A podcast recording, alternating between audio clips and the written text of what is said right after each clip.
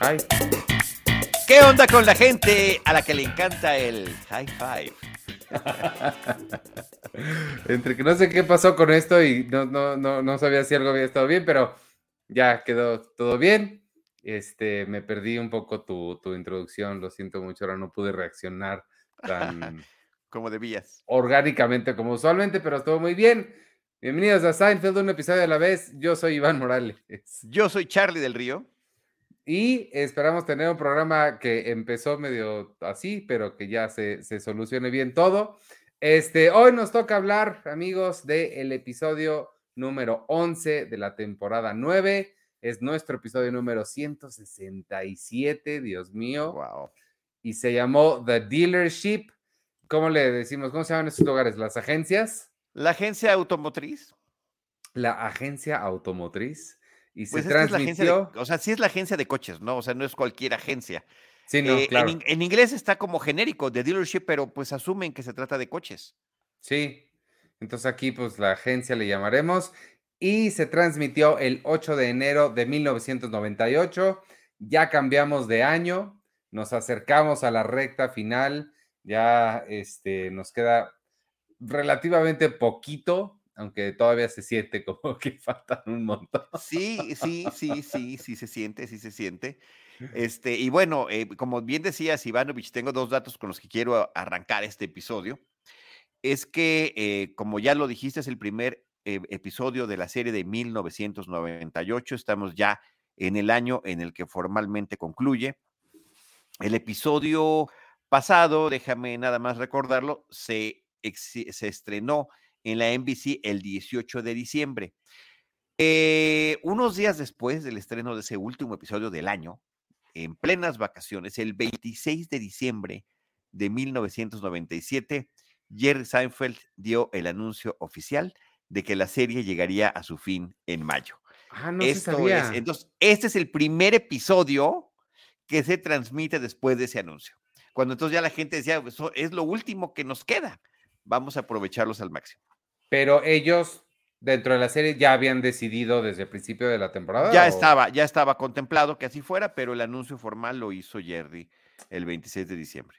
Wow, y ahorita ya hoy en día con tanta anticipación que se anuncia los finales y ahí, mira, seis meses antes más o menos.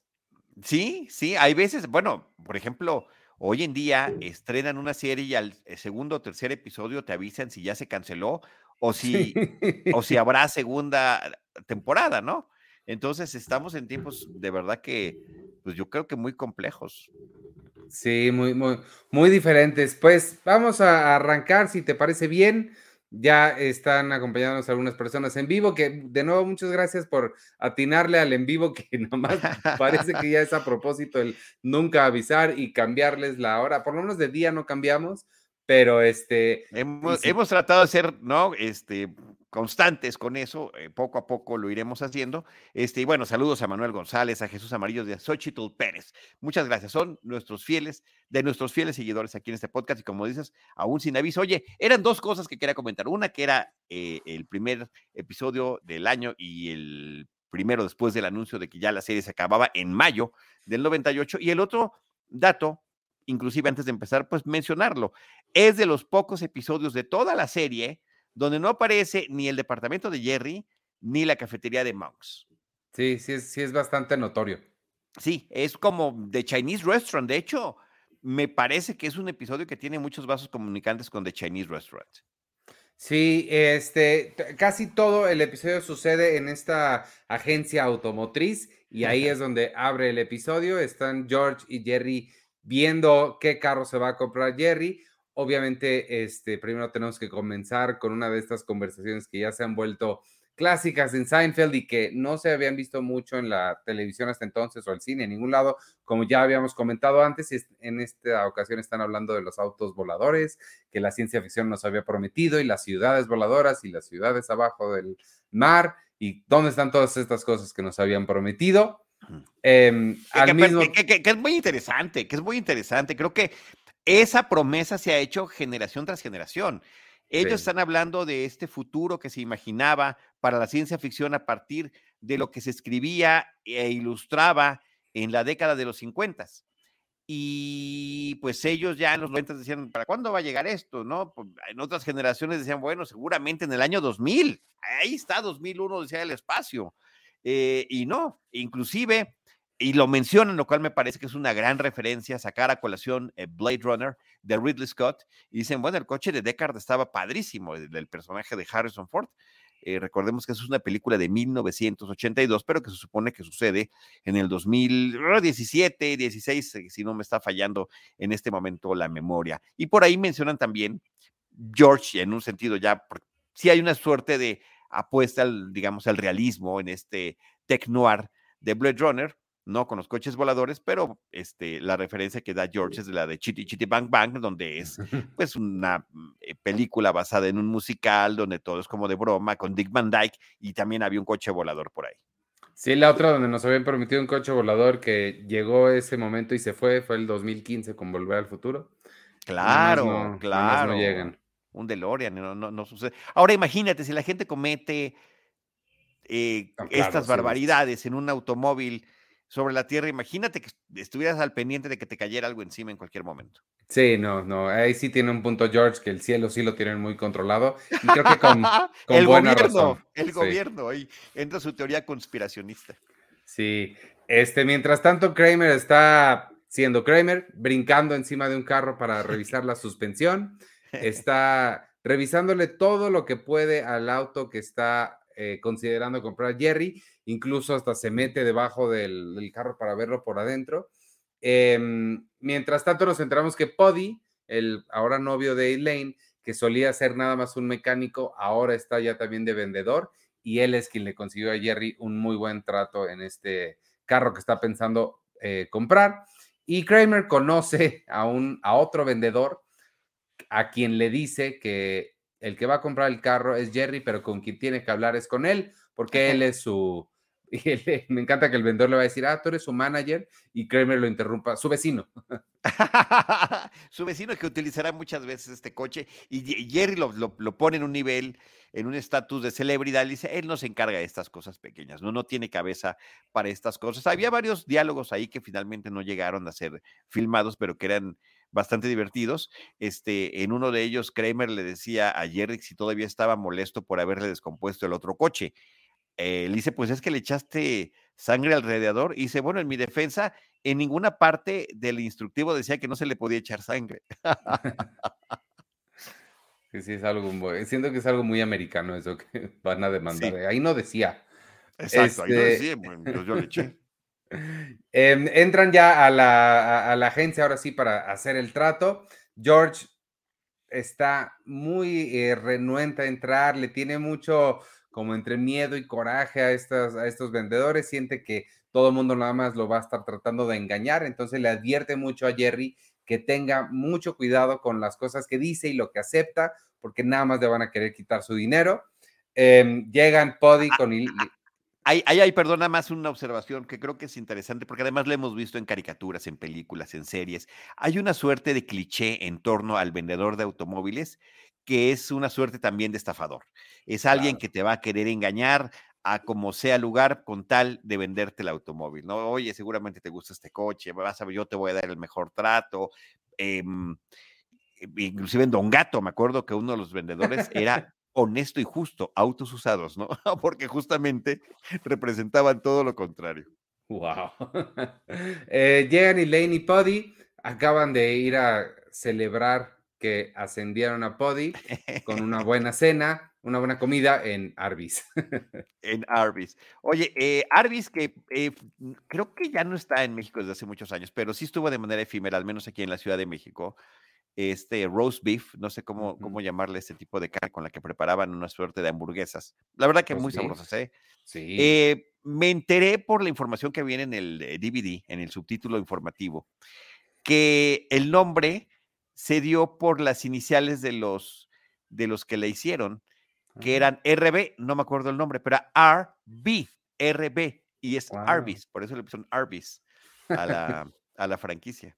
Que me este, parece un dato simpaticón Este episodio también está como lleno de muchas marcas. No sé si habrá habido ahí. Todas, bueno, a ver, no me dio tiempo ni siquiera de anotar, porque cuando empezaron a mencionar chocolates, nos querían dar la historia de cada uno de esos chocolates en, el, e, en el episodio. Entonces, sí, efectivamente, se, se desbocaron con todo este tipo de referencias. Empezando por el carro, no sé si que era Saab, ¿no? No sé si Saab, sí, eh, ahí, ahí el tema, y también cada uno que lo menciona, Ivanovich, era la agencia más cercana a donde filmaban el episodio. Entonces, wow. fue un tema meramente práctico que por supuesto termina en una situación de ganar, ganar para todos. Ya ves que inclusive los personajes que aparecen como mecánicos, eh, incluso el gordito, ese que saldrá más adelante, tiene aquí Saab, tiene muy bien identificado el, la marca que está llevando y el coche que está probando Kramer junto con el otro vendedor que se llama Rick.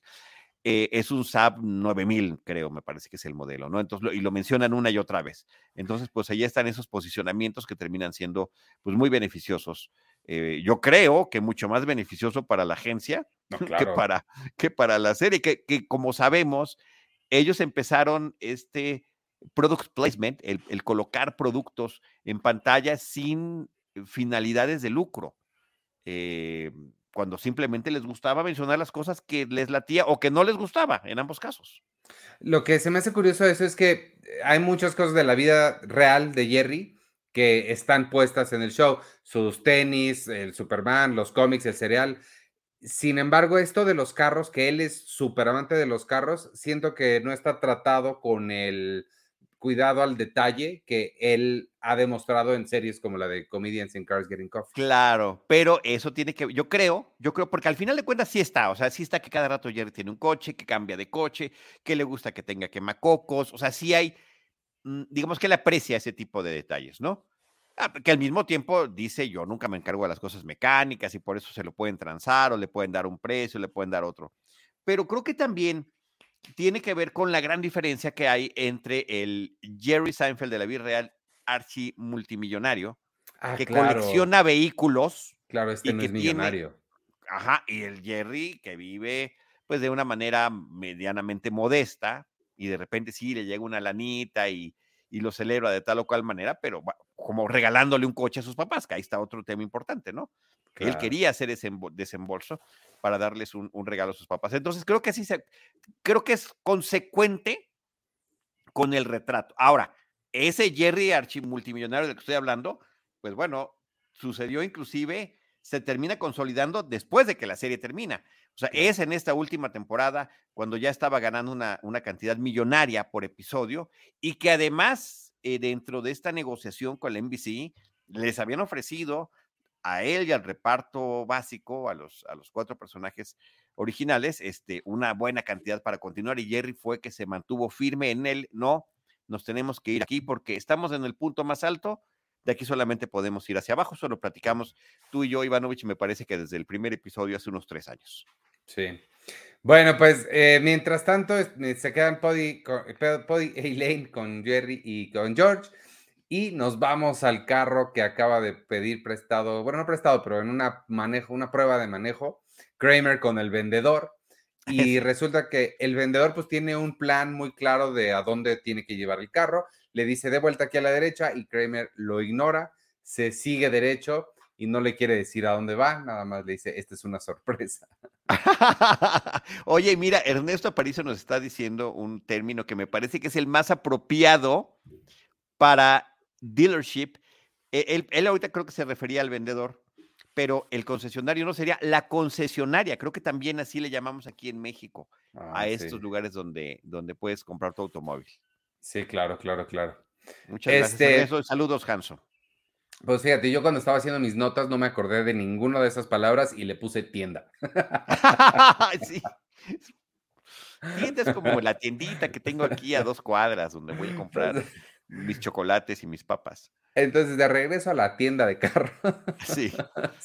este, George tiene mucha hambre, quiere ir por esas donas que ponen ahí para engatusar a la gente.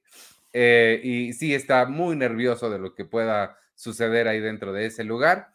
Em, Jerry se queda hablando con Puddy, le dice este término que pues no creo que tenga traducción, pero le llama grease monkey, que es algo así como pues chango de grasa, que es como se le, yo no tampoco, al igual que Jerry, yo tampoco sabía y no creo que sea un término despectivo para los mecánicos. No, no lo es, fíjate que no lo, curiosamente no lo es, no lo es, no lo es, no es ni grosero ni despectivo, de hecho se le llama a los mecánicos de vehículos y de aviones grease monkey.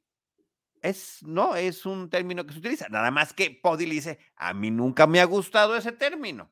¿No? Él sí se lo dice, pero sin ningún tipo de pleito ni nada. Y después entran en esta discusión de que, pero entonces no te gustan los monos y terminan hablando de que hay, ah, van, porque dijo, porque además tiene un buen punto, nunca he visto un mono que pueda cambiar una parte del motor, no me acuerdo, algo de inyección, eh, fuel de inyección, de inyección de gasolina.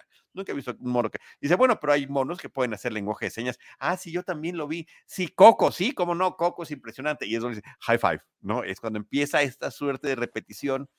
Y que, perdón, eso del high five, si hay mucha gente que, que por a la menor provocación te quiere hacer el high five o los puñitos o, o algún tipo de celebración eh, mm, como Jerry le llama en algún momento, es la parte más primitiva que todavía podemos conservar en nuestra sociedad.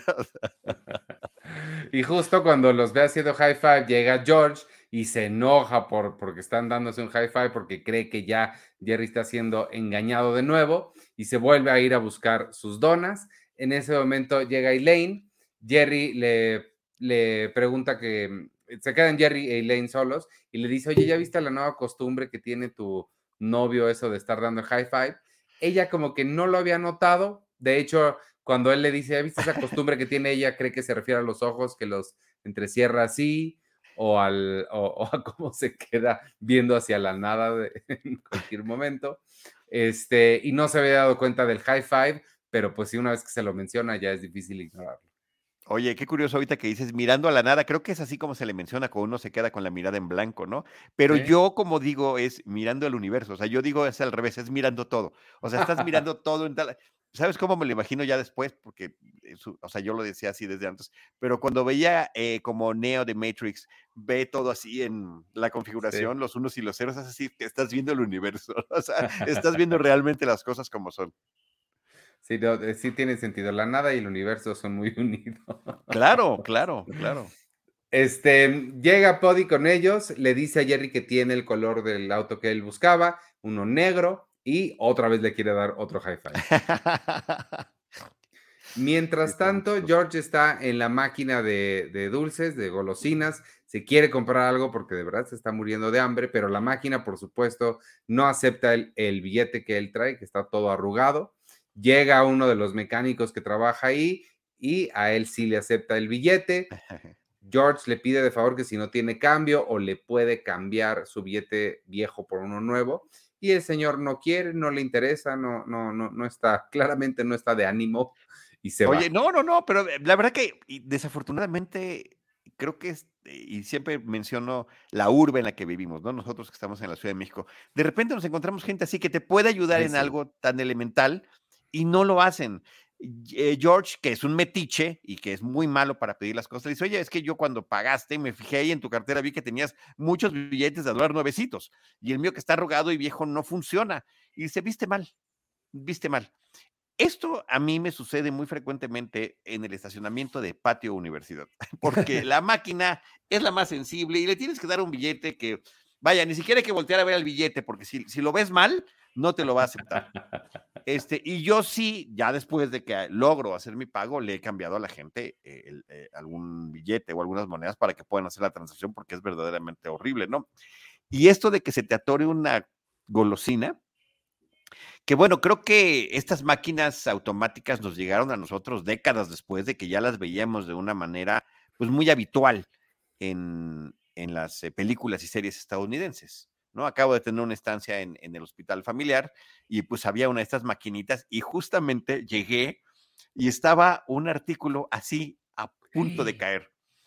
Y este, y, estaba yo sorprendido que no sabía yo qué hacer. Eh, me eché para atrás igualito que yo, te das cuenta que es la misma escena dejé que pasara otra persona, era una, un empleado del hospital, lo ve, me volteé a ver, me guiña el ojo, sacude la máquina, cae y lo agarra y después pide lo que él quería, lo que iba a pedir. Wow. Entonces, no solo no le dio pena, y que me parece, y me, voy a aprender esa forma de actuar porque en lugar de hacerlo así como discretamente, no, al contrario, te están viendo, pues hazlo más evidente, ¿no? Wow, claro, Así como, sí, mira, sí, sí. mira lo que voy a hacer. Serás mi testigo. Y también como diciéndome, diablos, yo lo pude haber hecho, ¿no? Claro, pues qué buen samaritano eres.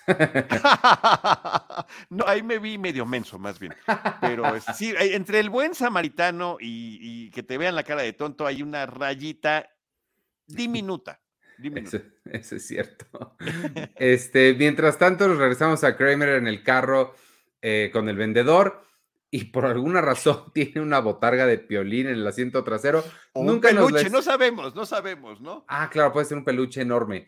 Este, no sabemos qué es, no nos los explican, solo sabemos que Kramer tiene algunas cosas que hacer y es que, y su lógica no está del todo errada. Sí, o sea, obviamente nunca te van a permitir eso, pero pues sí, él quiere probar el carro como le funcionaría en su vida real, en su vida normal, entonces quiere hacer En las las cosas que En las tiene que hacer. actividades que tiene que hacer. No sé si notaste, Ivanovich, queridos amigos y amigas, si, si en esa escena viste que tenía como paja en la ropa Ay, Kramer. no, Y es que hay una escena cortada que aparecía previa a esta, donde había llevado una paca así de, de paja.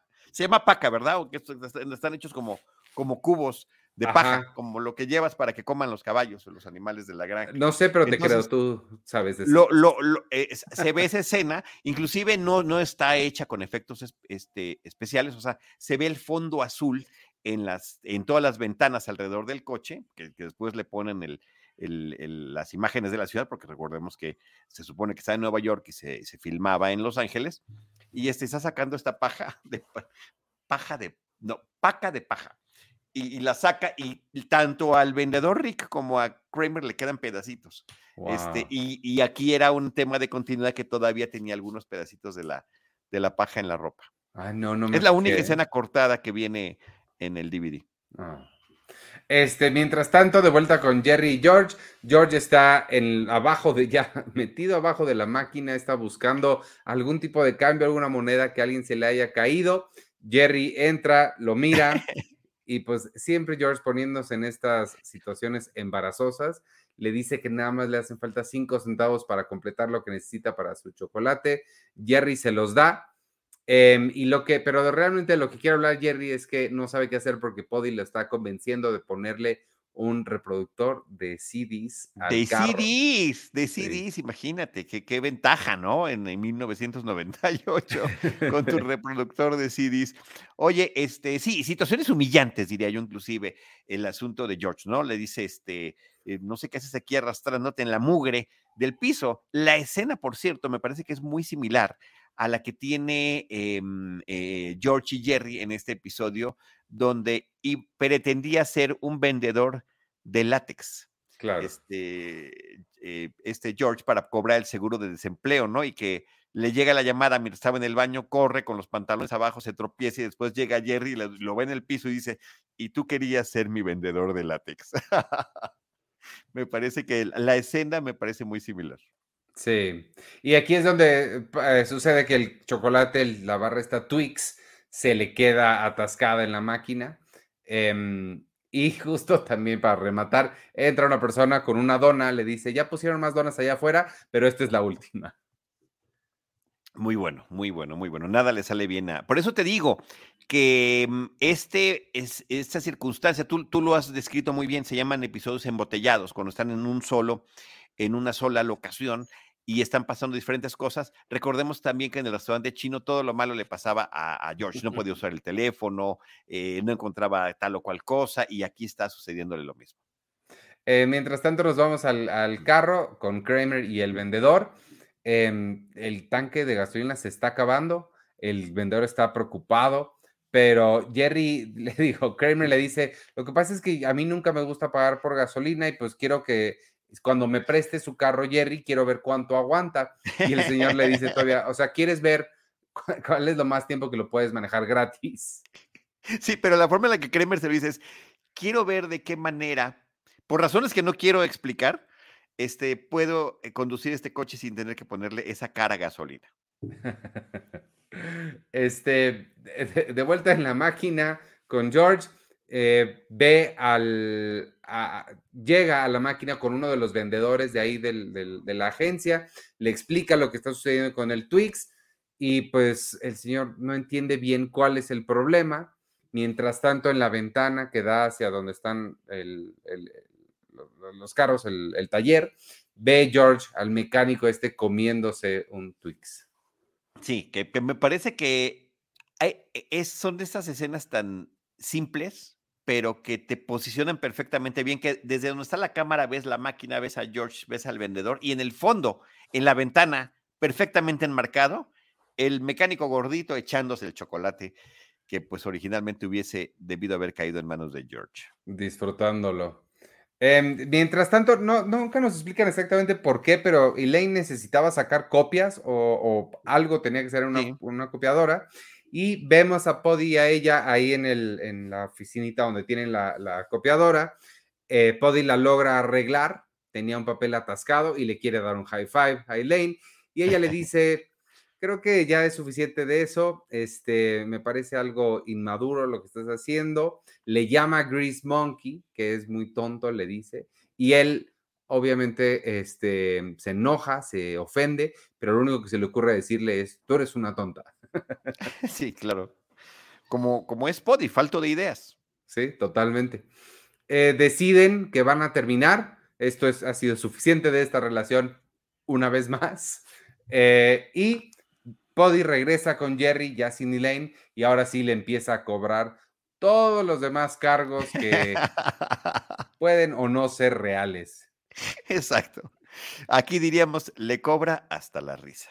Ah, ¿no? Le cobra el, costo de, movimiento del vehículo, el, costo de haberlo encontrado. Dice, pero si estaba aquí en el otro, no importa también. Las llaves, dice, las llaves sí, cómo lo vas a encender? Este, de vuelta en la, máquina de dulces, George se acerca con el, con el mecánico, lo confronta por el Twix. El señor obviamente lo niega, le dice era otro tipo de chocolate. George reconoce las migajas que tiene aquí en la boca todavía, que son de una galleta. Y como todos saben, Twix es el único chocolate que tiene galleta. Y pues por supuesto el señor lo niega por completo y le dice, oye, tienes ahí una vena en la frente que parece que está a punto de reventarse. Que, que se lo había mencionado también al inicio del episodio este Jerry. a George, ¿no? O sea, nunca, la verdad es que nunca la vemos, nunca hay el acercamiento, pero con estas formas que tiene de irritarse George, en particular en ese episodio, nos la podemos imaginar perfecto, aunque nunca la hayamos visto. En ese momento llega Jerry corriendo con George para decirle que Elaine y Poddy terminaron y él necesita su ayuda porque están tratando de aprovechar de él. George, por supuesto, le dice, lo sabía, te estoy diciendo que no tienes que aceptar esas cosas eh, y salen muy enojados. Mientras tanto, Kramer sigue experimentando a ver hasta dónde puede vaciar el tanque. El, el vendedor como que ya empieza a cambiar un poco su actitud y un poco le empieza como a también gustar el peligro que, al cual se están acercando. Le empieza a hacer preguntas y Kramer le dice que ha llegado mucho más lejos que la línea que marca que el tanque está vacío. Entonces esto es muy intrigante. Y está padre porque creo que es muy gradual y bien llevada la evolución de la reacción de Rick el vendedor. Es primero de, de, sorpresa con este tipo que quiere salirse con la suya e ir a diferentes lugares. Después intrigado, ¿no? Es curiosidad lo que siente por por ver cuál es este experimento y de repente ya siente, como dices, la emoción y la adrenalina de saber, diablos, en cualquier momento se nos puede apagar el coche, pero ¿hasta dónde lo vamos a poder llevar? Y empieza a emocionarse y a encontrar a través de las locuras de Kramer una complicidad. Eh, mientras tanto, George le está reclamando, le va a comenzar a reclamar a Poddy todos los costos extra. Sin embargo, tiene tanta hambre que se distrae y en lugar de reclamarle lo que le está tratando de cobrar a Jerry, le empieza a preguntar sobre el mecánico que le robó su chocolate.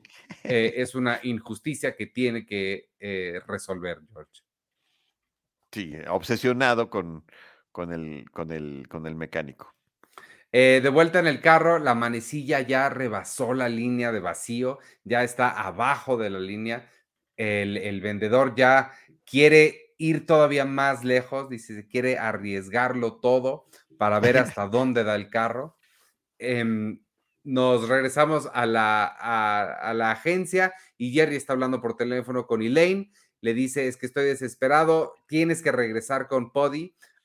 Hay, que, hay, hay, que hacer algo porque él me está queriendo cobrar mucho. Ella le dice, bueno, pero si tú me pagas el taxi y me invitas una cena, Jerry al principio no quiere, pero se da cuenta de que es la única forma que va a convencer a Elaine de venir y pues deciden aceptarlo. Sí, ahora lo que está padrísimo de esta escena es que cuando contesta el teléfono Elaine y Jerry le empieza a decir, tienes que regresar porque Poddy está pasando, Elaine le aplica lo que siempre le aplicaba Jerry a George, es, ¿quién habla? ¿No? Who is this? ¿No? ¿De qué se trata? ¿Qué es esto? Eh, y después, este, también eh, reacciona Elaine muy al estilo de George, diciéndole, pues si no quieres, no voy y ya. Y Jerry termina este, cediendo lo que quería y de repente cuando va a colgar el teléfono dice, todos me quieren estafar. me encanta esa reacción. Em, la escena que sigue me pareció muy eh, rara, es eh, casi surreal, porque es George en una ventanilla de, pues, de, lo que asumo que son las quejas o algo así, se está, llega a quejarse con, el, con la persona que está atendiendo ahí y el señor pues asume que tuvo un problema al llevar a su carro a que le arreglaran o le hicieran el servicio. George se burla hacia toda la gente que está ahí esperando, le dice, por favor, como si yo fuera un tonto de los que llevan su carro a la agencia a que lo reparen. A la concesionaria. Este, y empiezan a hablar sobre los chocolates. Empieza George a decirles todo lo que sucedió y empieza a describir el chocolate y la gente que está ahí esperando se empieza a meter hablando de los diferentes tipos de chocolate. Obviamente nadie conoce eh, las formas en las que están hechos los chocolates tan bien como George. Él sabe perfecto los ingredientes que tienen. Incluso una señora menciona que tiene demasiado coco, pero George sabe que no tienen coco. Y además hay un señor ya de edad avanzada que es hijo del, que está atendiendo la ventanilla, digo, papá del que está en la ventanilla. Y se crea una escena verdaderamente surreal, me pareció. Esa a la que aquí en México en español diríamos cada loco con su tema. Porque al final todos están hablando de alguna manera el chocolate. O sea, el viejito dice, y yo me acuerdo cuando costaba cinco centavos el Hershey's, ¿no? Sí. Este, y de los comerciales. E, ese chocolate es el Quinta Avenida. Y bueno, y, también eh, dentro de esto de cada loco con su tema, hasta la información de los subtítulos del DVD empieza también a hacer sus locuras con el tema, porque dice, sí, ese chocolate Quinta Avenida le pusieron así porque el creador vivía en la Quinta Avenida y así es como le quiso poner a su chocolate. O sea, eh, de repente es tanta información en torno a las marcas de chocolates, a las características que cada uno puede tener, a cómo son reflejados en los anuncios. Porque además hablan de chocolates y dulces. De repente el término lo utilizan de manera casi eh, eh, de sinónimo. ¿no? Porque dice George, dice, no, es que alguien dice, es que es el anuncio donde el chocolate va girando y George se enoja en todos los anuncios de chocolates, de dulces, ponen el chocolate que está girando y el viejito dice, menos en los Skittles. Entonces, este, es una locura. Es como dices tú, surrealista. Total, total, totalmente. Y lo que me di cuenta también es que, digo, no, no soy experto en chocolates como George, ni mucho menos, y sé que estamos en un país diferente, pero nunca yo había yo escuchado de la mayoría de esos chocolates más que de Twix, Skittles, pero ese quinta avenida, 100 pesos, 100 dólares, nunca había escuchado de esos. Entonces me, me, llamó eso la, la atención. Sí, sí, sí. Eh, mientras tanto, ya llega Elaine a la, a, la agencia, eh, se está, eh, se está peleando. En cuanto ve a Poddy, se empiezan a pelear los dos. Jerry los sienta y me encanta porque aquí ya hay un cambio de dinámica. Jerry los empieza a tratar como si él estuviera tratando de vender uno de los autos, nada más que lo que les está vendiendo es que regresen en una, en una relación y tal cual les dice la frase esta, ¿qué tengo que hacer para que hoy se queden en una relación. Así que es lo que siempre dicen los vendedores gringos que vemos en las películas. ¿Qué tengo que hacer para que te lleves este coche? Sí. Eso está muy bueno. Eh, mientras tanto, Kramer ya se detuvieron en una gasolinería, y, pero no para ponerle gasolina, sino para justo comprar algo de comer. serían em, unos Twix, por cierto, también es lo que, lo que propone Kramer.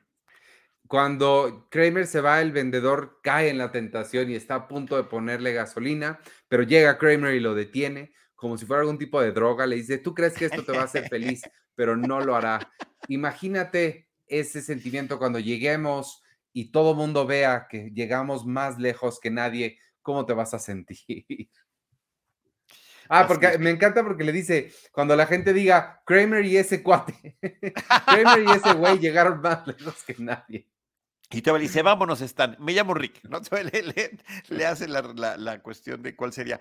Hay por ahí, inclusive, el cálculo, lo menciona el DVD de, de esta temporada, de cuál sería el recorrido que debieron haber hecho o el kilometraje que debieron haber recorrido, eh, considerando la cantidad eh, de galones eh, o litros que le caben a ese modelo de coche, el tiempo que estuvieron recorriéndolo y suponiendo que el coche hubiera tenido el tanque lleno cuando salieron. Em, y calculan más de 500 kilómetros recorridos en los errands, ¿no? en las este, pendientes que tenía que realizar Kramer ese día.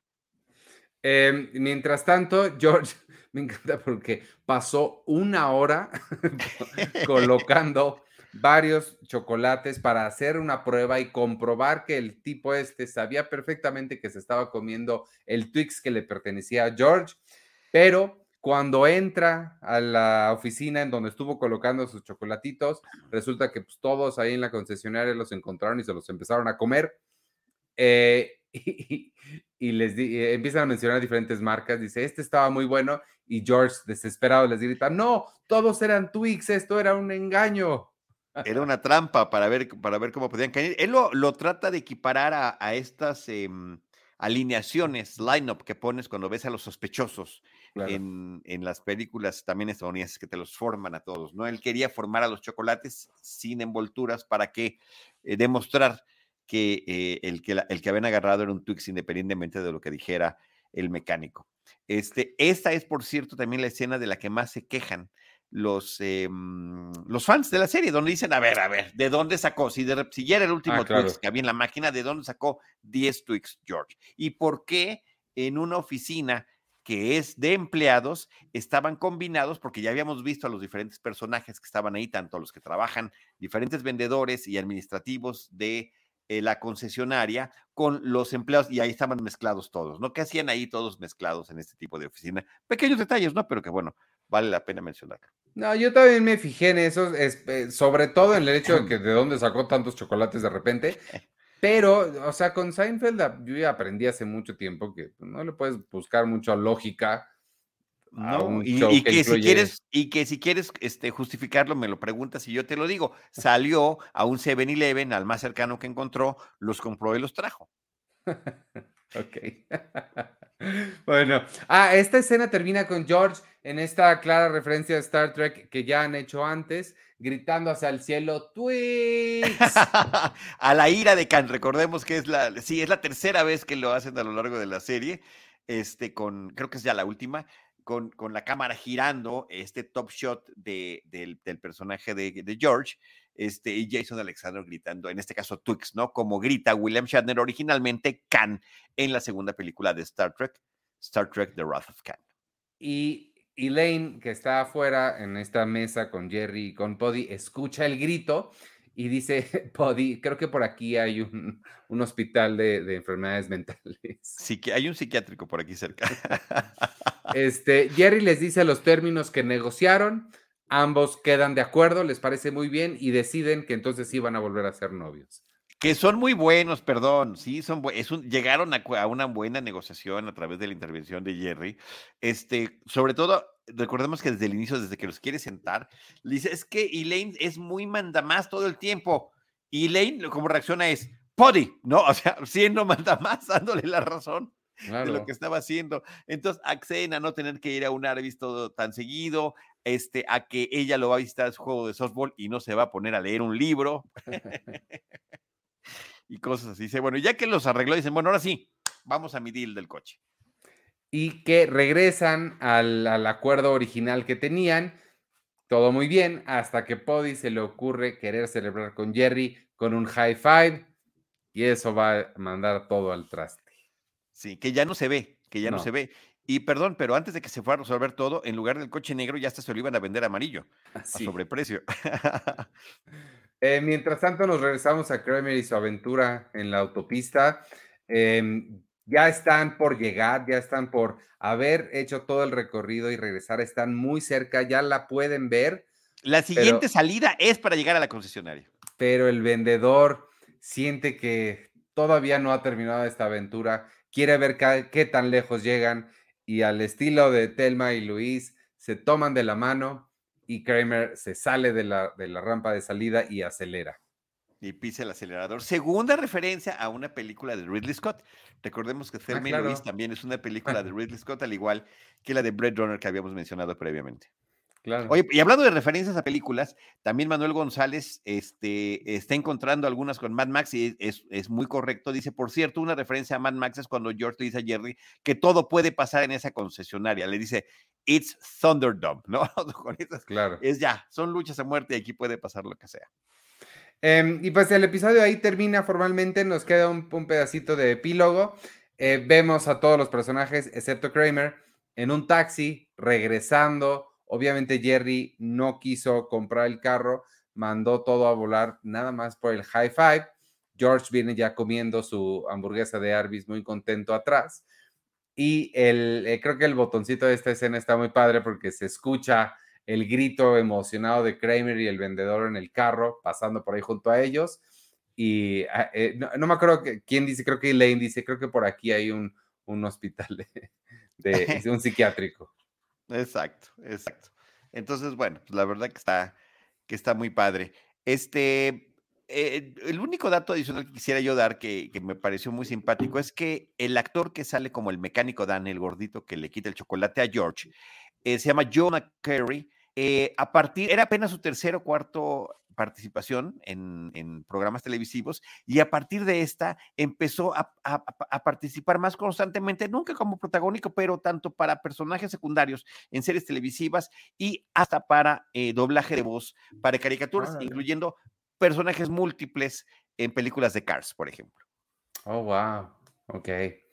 Este, bueno, lo último que vemos es nada más ya el Kramer y el vendedor se detienen y Kramer pues se va y lo deja ahí me encanta cómo nada más termina este, muy ya.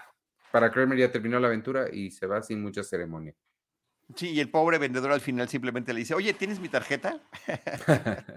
y lo deja eh con el coche tirado, muy al estilo de Kramer. Este, pues no sé qué te pareció el, el, episodio en esta revisitada.